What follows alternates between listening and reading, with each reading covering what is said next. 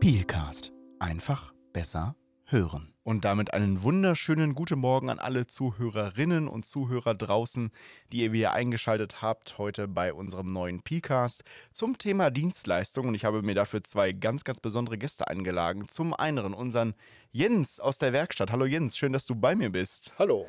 Einen wunderschönen guten Morgen und einen, ja, Ehrengast heute. Und zwar unser Alfred Osbeck, ein Ex-Pilaner, der den Weg gefunden hat in unser neues Studio. Guten Morgen. Einen wunderschönen guten Morgen. Grüß dich. Alfred, ich fange einfach direkt mit dir an. Vielleicht kannst du ein bisschen was zu dir erzählen und einfach mal den Zuhörern ja einen kleinen Einblick geben, ähm, was so deine Aufgabe früher hier war und wie dein Werdegang bei Piel war.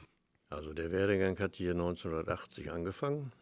Eigentlich äh, mit dem großen Tenor auf Pumpenreparaturen.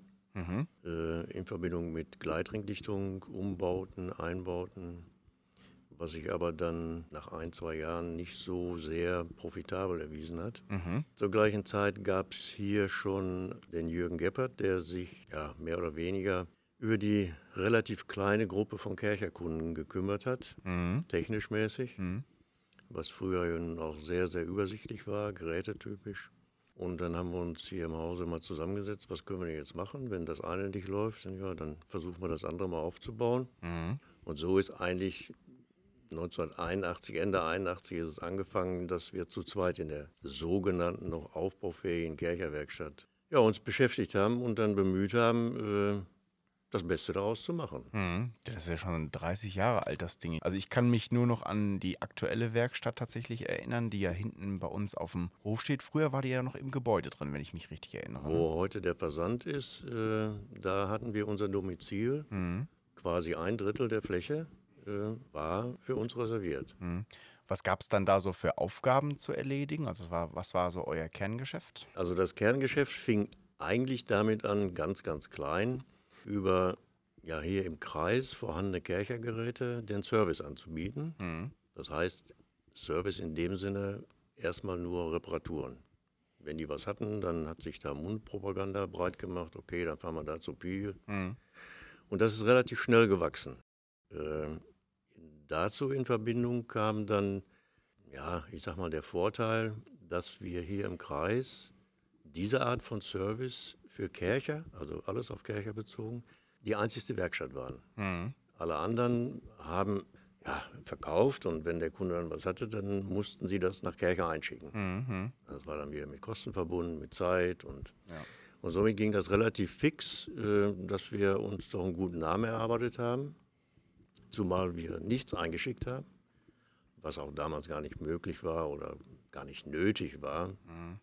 Drei Kaltwassergeräte, drei Heißwassergeräte, so doll war die Vielfalt noch nicht. Also das konnte man gut handeln, mhm. was sich natürlich dann in den darauffolgenden Jahren doch gravierend geändert hat. Nicht? Also das war dann stellenweise bis zu 40 jeweiligen Gerätekategorien. Mhm. Äh, das nahm dann so weit überhand, dass man im Kundendienstwagen schon mehr Aktenordner hatte. Ging ja alles noch per Papier. Ja. Also wir hatten zu Spitzenzeiten, ich habe mal nachgeguckt, 22 DIN A4 Aktenordner, die voll waren. Wahnsinn. Äh, da muss man natürlich auch wissen, ja, wo finde ich denn welches Gerät und welche Seite und wie und ja, wo. Klar. Also es war schon relativ aufwendig mhm. und äh, ja, das ganze Zeug mitschleppen und dann man hat ja das Gerät, wenn man draußen war, nicht am Wagen repariert, sondern man musste man schon mal so 10, 20 Meter laufen oder mhm. so. Und dann mit dem Aktenordner unterm Arm, das war dann auch nicht so der Brüller, wenn es da schmutzig war, mhm. wo liege ich denn hin? Also das war, kann man sich heute gar nicht mehr vorstellen. Äh, aber es war eine lustige Zeit und es war vor allen Dingen eine, ja, so eine Zeit des Aufbruchs, des Aufbauen, mhm. Ausbauen. Und mit den Jahren kamen dann auch noch andere Sachen hinzu, indem man dann von Kercherseite her gesagt hat, Mensch, ihr seid ja gut aufgestellt, wollt ihr denn nicht mal Kehrmaschinen machen und Bodenreinigungsmaschinen, was Kercher da neu ins Programm genommen hat. Und das haben wir dann auch gemacht. Mhm. Und gar nicht mal so schlecht, finde ich. Zumal wir ja auch noch einen guten Namen hatten draußen in der mhm. Kundschaft. Das war schon sehr aufregend. Ja, richtige Pionierarbeit, die da geleistet worden ist. Und das ist ja auch, glaube ich, heutzutage noch so, dass eben viele Kunden von uns, Industriekunden auch, eben auf unseren Service ja vertrauen und dann von uns eben die Geräte warten bzw. auch reparieren lassen. Denn irgendwann kamst du, glaube ich, dazu, Jens, wenn ich äh, das richtig in Erinnerung habe und hast, glaube ich, beim Alfred dann auch gelernt, richtig? Ja, beim Alfred gelernt. Ne? Ab 2008, glaube ich. So, viel beigebracht. Mhm. Kercher musste ich auch hin oder bin ich auch hingefahren. Da muss man ja die äh, die Ausbildung auch machen. Hm.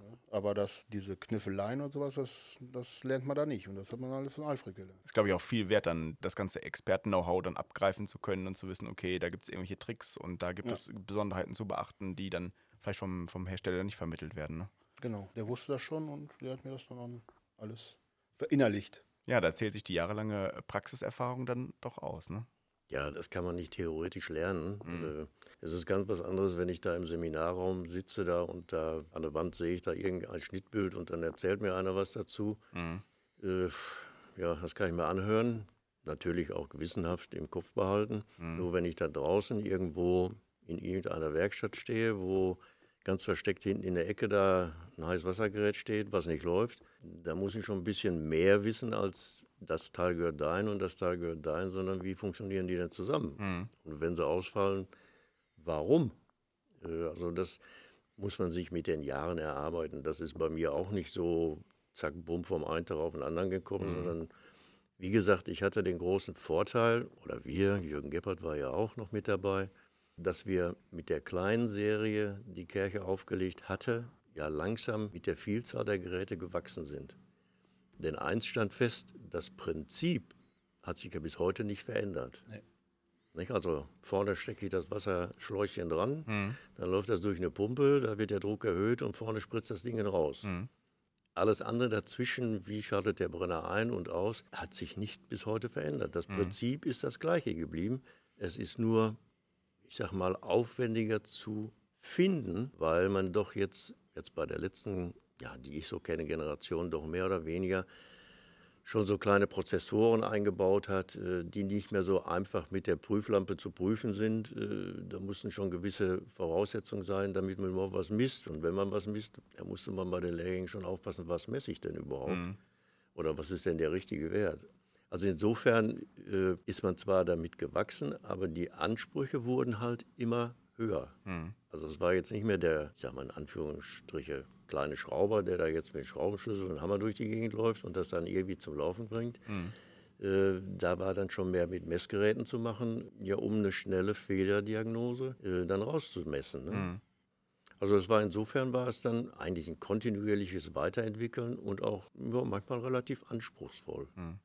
Weiterentwickeln ist ein gutes Stichwort, denn unser Dienstleistungsportfolio hat sich ja auch über die Jahre weiterentwickelt. Jens, vielleicht kannst du da noch ein bisschen was zu sagen, denn als du dann hier angefangen hast, 2008, kamen ja auch immer neue Dienstleistungen hinzu.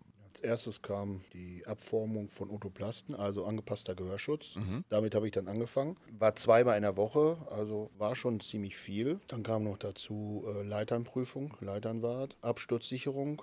Dann haben wir noch den, den äh, Regalprüfer mhm. oder Regalwart.